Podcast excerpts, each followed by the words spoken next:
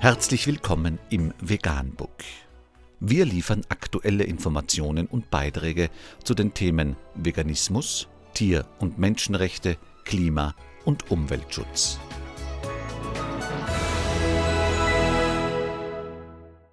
Dr. Med Ernst Walter Henrich am 18. September 2018 zum Thema Man sollte Essen eine zweite, dritte, zwölfte Chance geben, vor allem wenn es einen gesundheitlichen Mehrwert hat. Unter www.spiegel.de ist nachfolgender Artikel erschienen. Gut essen bedeutet Planung. Wer sich gesund ernähren möchte, braucht hochwertige Zutaten und Zeit, sagt Stephanie Romin. Die Ernährungsberaterin und Buchautorin übers kreative Kochen, das generelle Misstrauen zu Gemüse und vegane Sportlernahrung. Spiegel Online. Frau Romin, Sie sagen, man sollte lieber ohne Rezept kochen, aber Sie haben ein Kochbuch herausgebracht. Wie passt das zusammen? Ich erhoffe mir, dass die Menschen nicht nur ein Gericht nachkochen, sondern sich trauen, es zu verändern.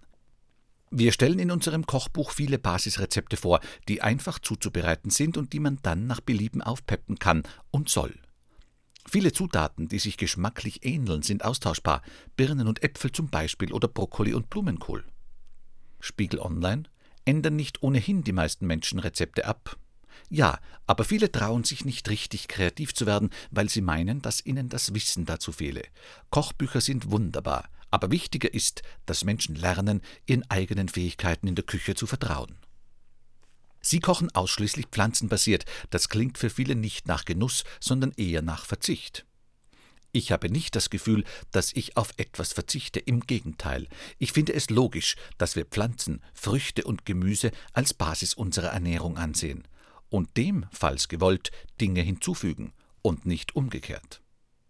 Wie stellen Sie sich das genau vor? Ein Beispiel. Früher gab es bei uns zu Weihnachten immer nur ein oder zwei vegetarische Beilagen. Alles andere war Fleisch. Als Veganerin muss ich in so einer Situation immer wieder sagen, das kann ich nicht essen. Und das ist manchmal unangenehm. Man könnte das Ganze auch so angehen. Alles ist erstmal vegetarisch oder sogar vegan, und dann kann man Käse und Fleisch dazustellen. So muss keiner auf irgendetwas verzichten. Was mache ich, wenn ich kein Gemüse mag? Klar, nicht jeder mag jede Gemüsesorte, aber es gibt Untersuchungen, die zeigen, dass Eltern ihren Kindern neues Essen öfter als drei oder fünfmal anbieten sollten, damit diese es probieren und vielleicht auch mögen. Erwachsene sollten sich die gleiche Chance geben.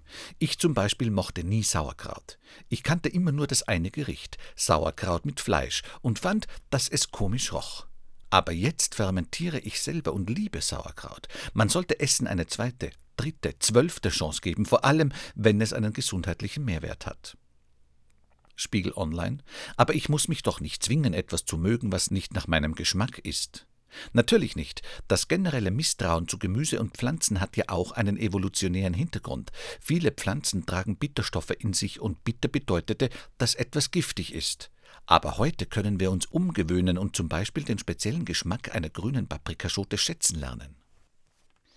Haben Sie immer Zeit, ausgiebig zu kochen?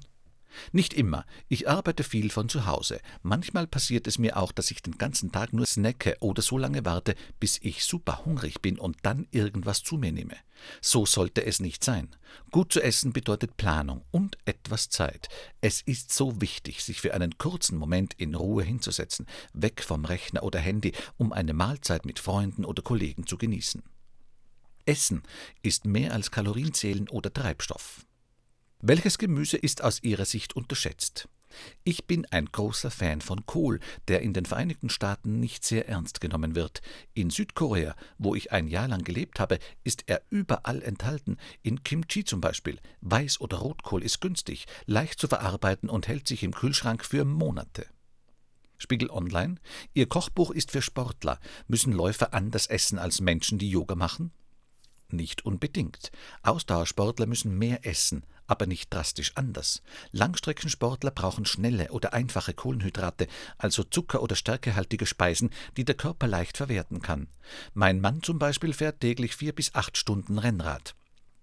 Wir essen abends dasselbe, nur er isst dann eben zwei Portionen mit extra Getreide und Brot. Wenn man pflanzenbasiert isst, kann der Körper die komplexen Kalorien schneller verdauen. Was ist Ihrer Meinung nach der größte Ernährungsirrtum unter Sportlern? Es gibt zwei. Erstens, dass viele denken, dass man unendlich viele Proteine zu sich nehmen muss, um ein guter Athlet zu sein. Wir brauchen zwar Proteine, aber sich damit vollzuladen, ist nicht der richtige Weg. Und der zweite Irrtum? Ich verstehe nicht, warum so viele Sportler, die ihren Trainingsalltag perfekt planen, beim Training oft abgepackte Nahrung wie teure Proteinriegel oder Sportdrinks zu sich nehmen. Das ist oft pure Chemie. Man kann sie sehr einfach durch echte Lebensmittel tauschen. Datteln etwa ersetzen Gels und Riegel. Reiskeks, Sushi mit Früchten, Hülsenfrüchte, Nüsse. Es gibt so viele einfache Alternativen.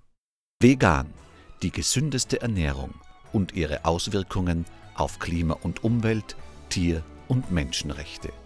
Mehr unter www.provegan.info.